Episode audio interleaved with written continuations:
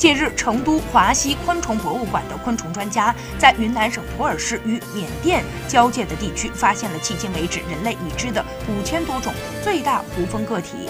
该黄蜂体长超过六厘米，翅膀展开达到了九点三五厘米，远远超过了过去翅展七点六厘米的世界最大胡蜂记录。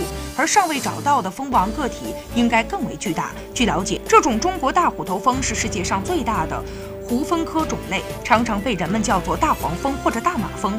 中国大虎头蜂是亚洲地区最危险的昆虫之一，蛰人的时候会注射大量的蜂毒，引起身体的过敏反应，进而引起肝肾衰竭，甚至危及生命。